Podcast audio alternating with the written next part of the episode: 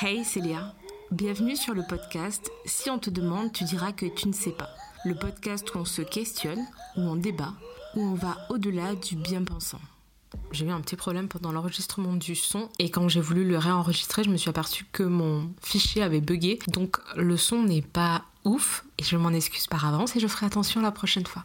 Voilà. J'ai tendance à détester le développement personnel. Je sais que c'est un unpopular opinion, mais pour moi, le dev perso est une douce mélodie composée de blablabla. Le concept du dev perso est très bien. Celui de se connaître, d'apprendre, de découvrir, d'évoluer et en l'occurrence d'être heureux. Que ce soit des podcasts, des livres, des recettes miracles, c'est des conseils pour être plus riche, avoir plus de succès, être plus heureux et grosso modo devenir un boss ou une girl boss.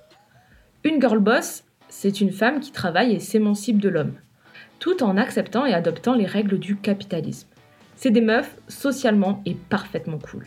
Leur paraître chic et branché renvoie l'image de j'ai réussi. Et elles utilisent tout un vocabulaire dédié à motiver les troupes à suivre le même chemin qu'elles. On voit ce phénomène prendre de plus en plus d'ampleur sur les réseaux sociaux, car beaucoup essayent de suivre ce chemin, se l'idéalisent, se le rêvent depuis la tendre enfance et se battent pour l'avoir. Et pour ça, pour réussir dans cette voie, rien ne donne de meilleurs conseils que le développement personnel. Deviens, la, meilleure, version, de toi-même. Qu'est-ce que ça veut dire réellement? Et la question que je me pose le plus autour de ce phénomène du dev perso, c'est réussir, mais à quel prix? Et j'ai demandé sur mes réseaux sociaux ce que voulait dire réussir. Et la majorité des réponses revenaient donc à dire avoir de l'argent, acheter des biens et du matériel. Globalement, la réussite sociale se mesure à l'argent que tu gagnes. Bon, c'est pas très étonnant. Pour comprendre ça, il faut quand même comprendre les bases de notre société. Le modèle économiste a été appliqué à toutes les disciplines des sciences sociales vers 1970 comme étant le bon, le plus parfait pour comprendre le monde.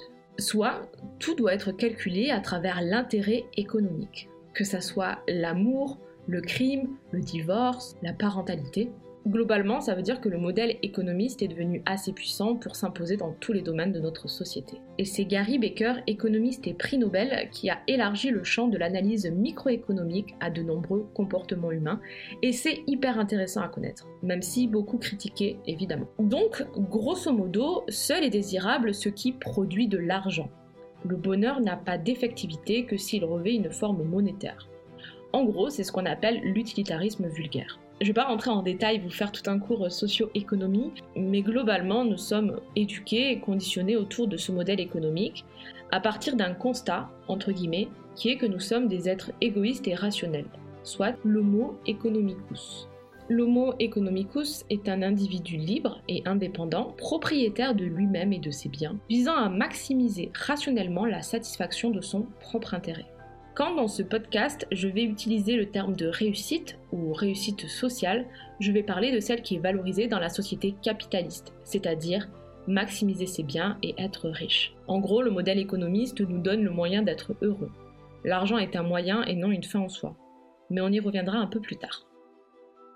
Le concept qui va souvent avec celui de la réussite, c'est celui de la méritocratie. Et je dois vous avouer qu'il mérite aussi un petit peu le poil que ça soit Macron lors de son allocution, les influenceurs ou des membres de notre entourage, on entend souvent dire que pour réussir, il faut travailler et que plus on travaille, plus on sera récompensé. La méritocratie, c'est la survalorisation des gens qui ont réussi. Néanmoins, la théorie de plus tu travailles, plus tu seras récompensé est incroyable. Ça sous-entend que tout le monde peut réussir et qu'on est tous égaux. Mais pour ça, il faut le mériter c'est la notion d'égalité des chances. L'égalité des chances suppose donc que tous les individus participent à une compétition ouverte et équitable où la naissance, c'est-à-dire la fortune, le sexe, la race, etc., le petit sac à dos, ne détermine pas l'issue. Et je pense sincèrement qu'il faut être déconnecté de ce que vit la grande majorité de la population française pour pouvoir tenir ce genre de propos. Dire que si tu réussis c'est du mérite et qu'il faut juste bosser pour en arriver là, c'est nourrir le modèle capitaliste alors que dans la réalité, c'est très loin d'être le cas. Pour exprimer et comprendre tout ça, j'imagine toujours que chaque individu naît avec sur son dos un sac à dos. Dans ce sac à dos, on retrouve tout d'abord le côté biologie, avec les gènes et le sexe de naissance, puis le côté social, avec les revenus du foyer dans lequel tu nais, le pays ou le lieu de naissance, et ce qui va constituer ta famille et qui va t'éduquer. Et ça, c'est aléatoire, tu ne décides pas, c'est oups, pas de chance. On se retrouve chacun d'entre nous avec un sac à dos, chacun totalement inégalitaire. Certains sont aisés, d'autres vivent dans la misère, d'autres sans parents ou dans des familles violentes. Mais notre point commun à tous, c'est que nous naissons et que nous devons composer avec ce qu'on a dans notre petit sac à dos. Plus dans ton sac tu auras des privilèges pour réussir, du style être riche, être un homme, être blanc, avoir une éducation, etc., plus tu partiras avec une longueur d'avance dans cette course de la réussite sociale. Par exemple, si tu as tes deux parents qui ont fait des études de médecine, tu seras éduqué avec une famille qui est cultivée qui a de l'argent. Et si tu veux devenir médecin, tu devras faire des études. Tu travailleras et tu auras sûrement ton diplôme. Mais si jamais tu veux devenir médecin et que tu es né au fin fond de la campagne où il n'y a pas internet, avec des parents qui ne savent ni lire ni écrire, tu pourras l'être aussi. Mais tu auras besoin de travailler beaucoup, beaucoup, beaucoup plus que l'autre personne. C'est la même course, mais ce n'est pas le même point de départ. Imaginons maintenant que ces deux personnes vont acheter dans une librairie ou même écouter des podcasts de développement personnel. Ce contenu donnera les mêmes conseils aux deux personnes et ce ne sont pas des conseils adaptés à chacun d'entre eux. Le développement personnel n'a pas pour but de faire du développement individuel, mais du développement de masse. Tout comme tout ce qui est produit dans notre société, le but étant de rentabiliser à mort et rapporter un max d'argent à la personne qui l'a écrit. Le développement personnel se veut utilitariste. L'utilitarisme est une doctrine morale et politique qui, soi-disant, vise au bonheur d'un maximum de gens, permettant de diviser les actions ou les choses en bonnes ou en mauvaises, selon qu'elles tendent à augmenter ou non le bonheur et à diminuer la souffrance. Quoi de plus judicieux que d'exploiter les failles de tout être humain c'est-à-dire la recherche perpétuelle du bonheur à travers ce que la société capitaliste nous vend, la réussite sociale. En gros, c'est simple, c'est enfoncer des portes ouvertes et comme dans le modèle économique, le dev perso est un moyen et non une fin en soi. La majorité des gens inconsciemment veulent rentrer dans ce moule et suivre ce fameux chemin de la réussite. Ainsi, tu peux écrire ou mettre n'importe quoi dans tes podcasts. Tant que tu promets le succès, la réussite, le bonheur, ça marchera. Mais pour avoir tout ça, il faut le mériter. Ainsi, d'après le modèle capitaliste, pour réussir, il faut donc travailler plus. Et plus tu travailles, plus tu seras récompensé. Tu auras plus d'argent, une augmentation, un diplôme ou autre. Et d'un côté, si on te disait tu vas faire 5 ans d'études et te retrouver sans travail, ou encore tu vas travailler le double pour ne jamais avoir d'augmentation, tu ne le ferais sûrement pas, puisque nous sommes conditionnés à tout faire avec la promesse d'une récompense. Ce qui compte, c'est pas réellement ce que tu apprends à les études, mais le diplôme final. Tous nos choix, du moins quand on a ce privilège, servent à maximiser nos gains. Et plus on fait ça, plus on ancre et on donne raison au modèle économiste, soit que nous sommes égoïstes, rationnels et globalement des robots. Et ainsi, plus les années passent, plus on se retrouve à la fois acteur et prisonnier de quelque chose qui nous dépasse et nous révolte, mais dans lequel quotidiennement on se complaît. Et ça, c'est au quotidien, tout autour de nous. Juste demandez-vous pourquoi vous faites quelque chose. Pourquoi votre ami fait-il cette action? Reste-t-il aujourd'hui des actes totalement désintéressés? Oui, et heureusement mais le débat n'est pas là. Quoi qu'il en soit, le système de mérite fonctionne bien dans une petite entreprise, entre amis, soit au niveau d'une petite structure sociale. Mais au sein d'une société énorme comme la nôtre, la méritocratie est une supposition. On base notre vie et nos choix sur une supposition. En sachant dans le fond que c'est pas ouf, mais en ayant trop peur de changer. La récompense au bout du chemin est souvent illusoire. Mais sans cette carotte, les gens ne travailleraient pas. Et donc il est important politiquement d'entretenir cette illusion. Et le dev perso remplit très bien son rôle. On est beaucoup à avoir connu la recherche de stage, notamment au collège. T'as beau mettre toute ton énergie à trouver un stage, à bosser 24 heures sur 24, te donner les moyens, le stage stylé, c'est celui qui est pistonné qui va l'avoir. C'est celui qui a de la famille qui connaît un tel, c'est celui qui a le plus de privilèges dans son sac à dos.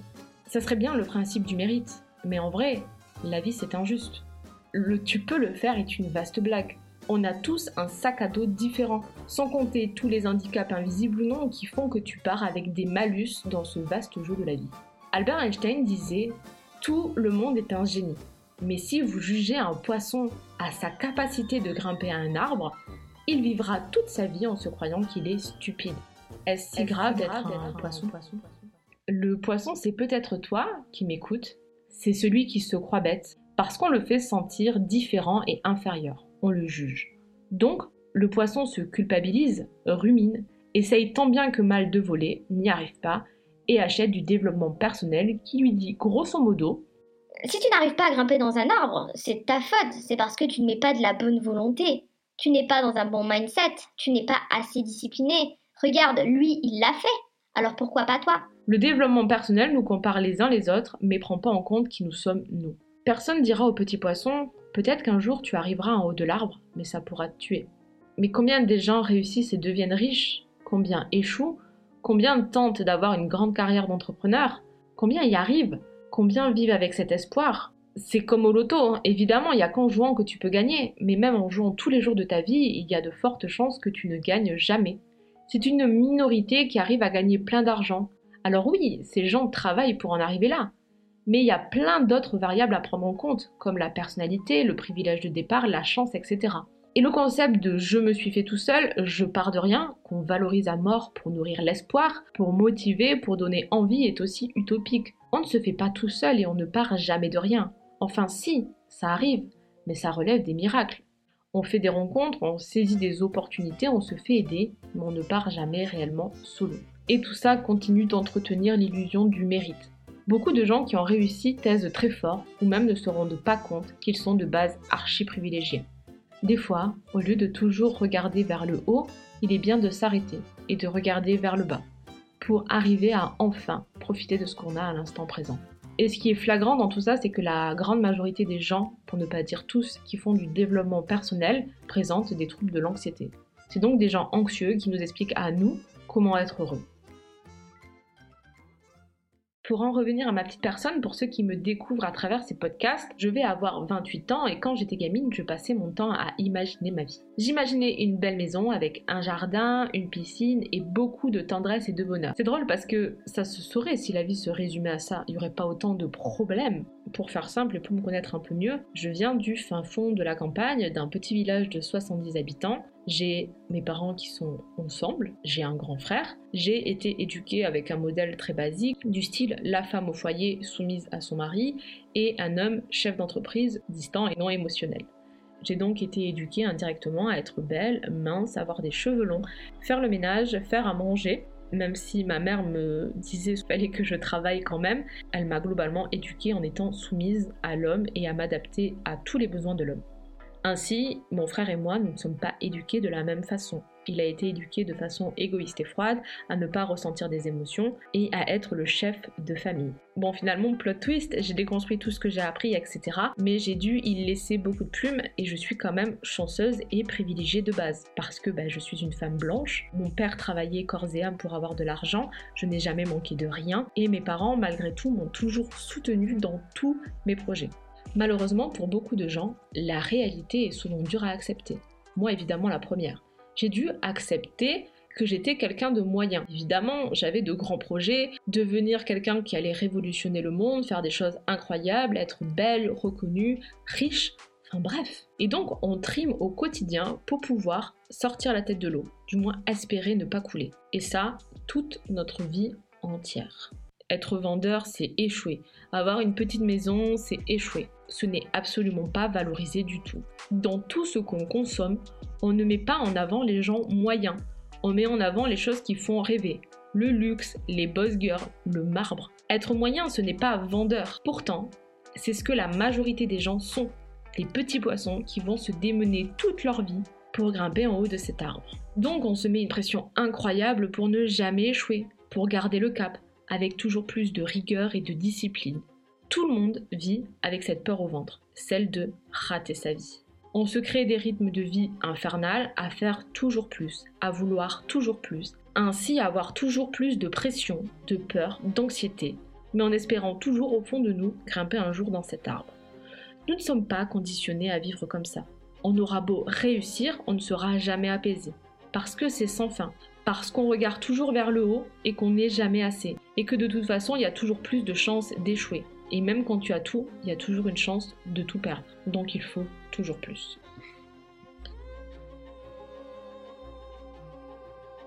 Et vous êtes en train de vous dire que je suis une horrible personne de dire ça et que c'est fataliste, certes. Mais si, tout simplement, depuis notre naissance, on se posait les questions à l'envers. On se demande toujours comment réussir, alors que sincèrement, la vraie question, ça ne serait pas plutôt à quoi bon réussir socialement? Et indirectement, la réponse, on la sait. On veut réussir pour être heureux. On est tous d'accord sur ça, c'est une tautologie. On veut le bonheur, être apaisé. Et on est persuadé, à travers ce modèle capitaliste et tout ce qu'on a appris dans notre vie, que réussir nous rendra heureux. Mais est-ce que les gens qui ont réussi sont réellement heureux? Ou est-ce que malgré tout ils vivent dans l'espoir de l'être un jour? Est-ce qu'ils se rendent compte qu'ils ont tout pour être heureux? Réussir, c'est quoi au final? Et si on arrêtait de se mettre la pression et qu'à partir d'aujourd'hui on se disait juste il y a plein d'autres moyens pour être heureux et surtout qu'il n'y a pas un chemin meilleur que les autres. On nous pousse depuis tout petit au challenge, à la performance, à être meilleur, à surpasser l'autre. Mais échouer, c'est quoi? C'est flotter dans l'eau, à ce qui paraît, c'est toucher le fond. Mais est-ce que c'est si grave? Et si les échecs étaient la preuve que nous n'étions pas sur le bon chemin, le chemin qui est fait pour nous, pour la personne que vous êtes, quand aucun regard est braqué sur vous Il y a beaucoup de choses à dire sur cette notion d'échec et de pourquoi on fait les choses. Pour comprendre cette notion d'échec et savoir ce qu'on veut réellement, il faut réussir à avoir un regard impartial sur nous. Et ça, c'est très compliqué puisqu'on a beaucoup d'ego. Mais tu connais le dicton, personne n'est. Enfin si, moi je suis parfait. Car je suis malin, gentil, vif, loyal, précis, curieux, créatif, mais encore puissant, génial, honnête, charmant, drôle, sage et rapide. L'échec, c'est vu de façon négative. Si c'était une bonne chose, genre un bon indicateur. Et si quand tu échoues, au lieu de te dire que t'étais une grosse merde, tu te disais juste ok, j'ai essayé, j'ai pas réussi parce que j'ai pas vraiment fait grand chose, parce que dans le fond, c'est pas que je suis nulle, mais c'est parce que c'est pas ce qui m'anime à moi, c'est parce que ça me plaît pas réellement. Et si depuis le début tu te forçais juste à suivre un chemin qui ne te convenait pas? Et si on arrêtait toujours de vouloir performer, paraître, et si on s'assurait de ne plus vivre à travers le regard de notre entourage, de la société, on ferait quoi de nos vies? Qu'est-ce qui nous anime et nous passionne au fond de nous? Ces règles de motivation, de développement personnel, de miracle routine se vendent de plus en plus. Vous en achetez de plus en plus et ça dit toujours la même chose. Vous vous sentez donc toujours plus mal, vous essayez à nouveau et vous en achetez encore plus. Le dev perso est une bonne technique de manipulation pour enrôler des gens qui rêvent de grandeur dans des choses qui les échappent. Le dev perso, c'est des règles à appliquer pour performer sur le chemin dominant, celui qui est construit socialement, mais entre vous et moi, si c'était si miraculeux, pourquoi il y a si peu de gens qui réussissent avec tout le développement personnel qui est vendu? Le dev perso a envahi tous les rayons, on en achète de plus en plus, mais il n'y a pas plus de gens qui réussissent. Et si on acceptait d'être des poissons et qu'on arrêtait de vouloir monter dans ce foutu arbre Il se passerait quoi?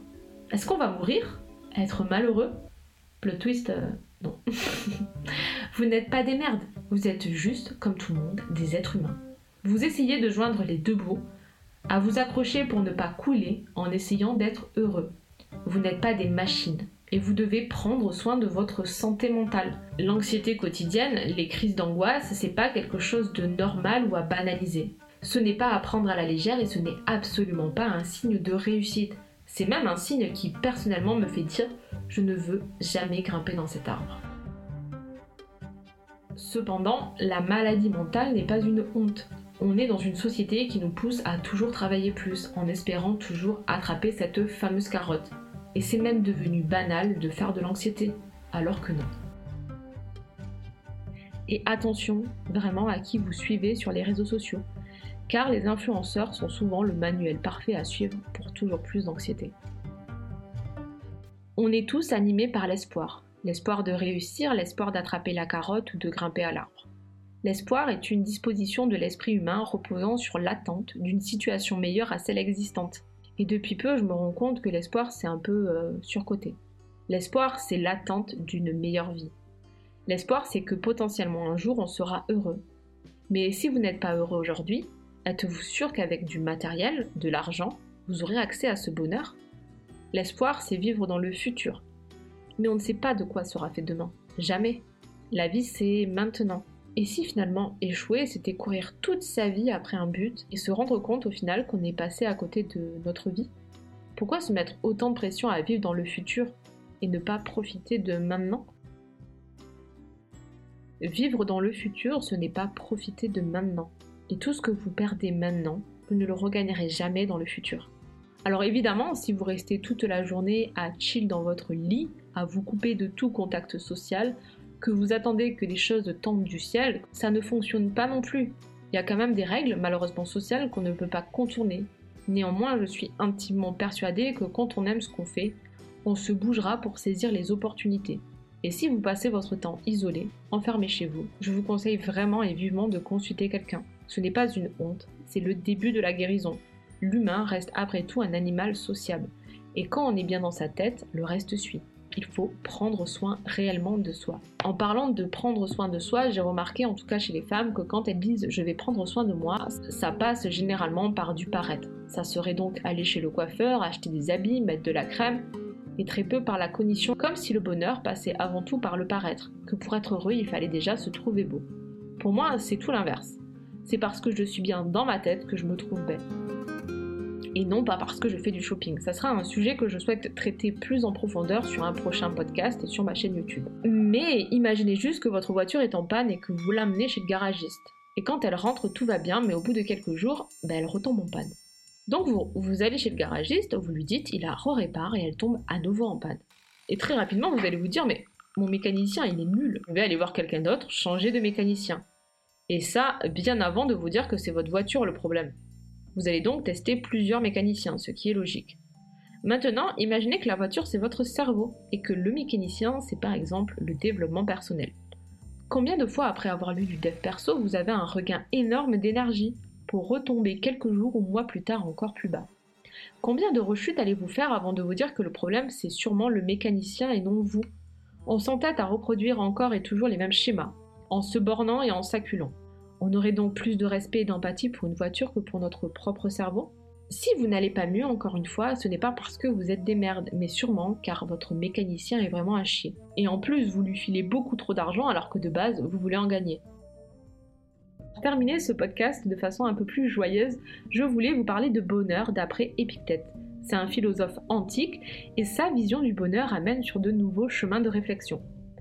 Il disait, lui, que pour être heureux, il fallait être libre et que tu n'étais pas libre tant que tu subissais la pression, l'influence, le regard de l'autre. Épictète proposait de faire une distinction entre les choses qui ne dépendent pas de nous, par exemple notre corps, notre physique, le pouvoir, l'autre, et les choses qui dépendaient de nous, c'est-à-dire nos jugements, nos désirs, nos aversions. Être libre pour lui, c'est dépendre des choses qui dépendent de nous. Parce qu'encore une fois, on ne dépend pas de notre simple bonne volonté. Il y a beaucoup d'autres variables à prendre en compte dans notre vie, comme le hasard, le petit sac à dos, les circonstances extérieures et les autres, tout simplement.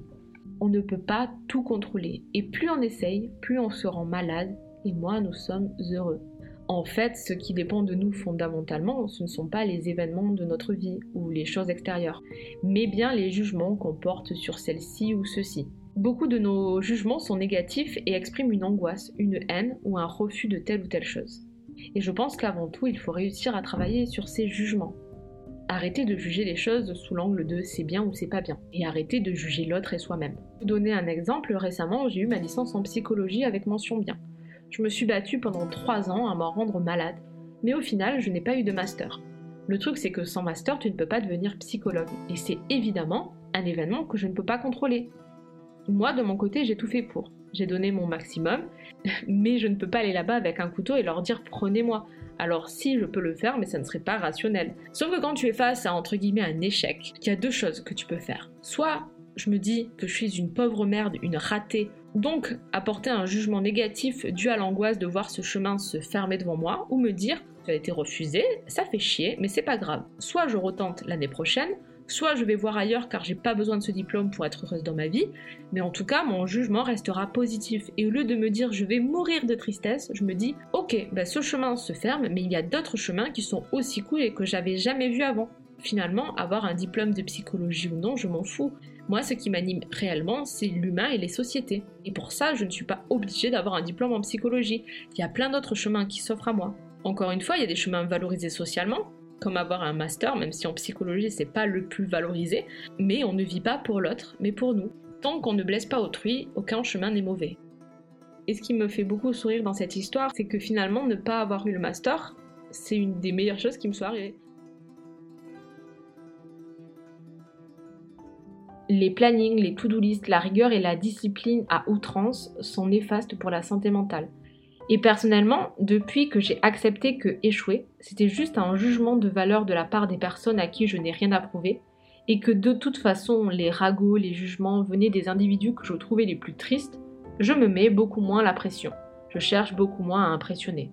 Et je sais que quand il y aura un choix à faire, je ne vais pas céder à la pression sociale. Je prendrai toujours le chemin le moins tortueux et douloureux pour ma santé mentale, le chemin qui me plaît le plus à moi, et tant pis s'il plaît à personne d'autre.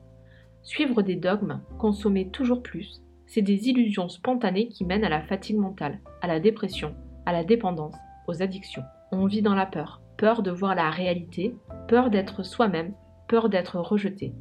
Mais je reste persuadée qu'il faut cesser de vouloir pour enfin réussir à désirer.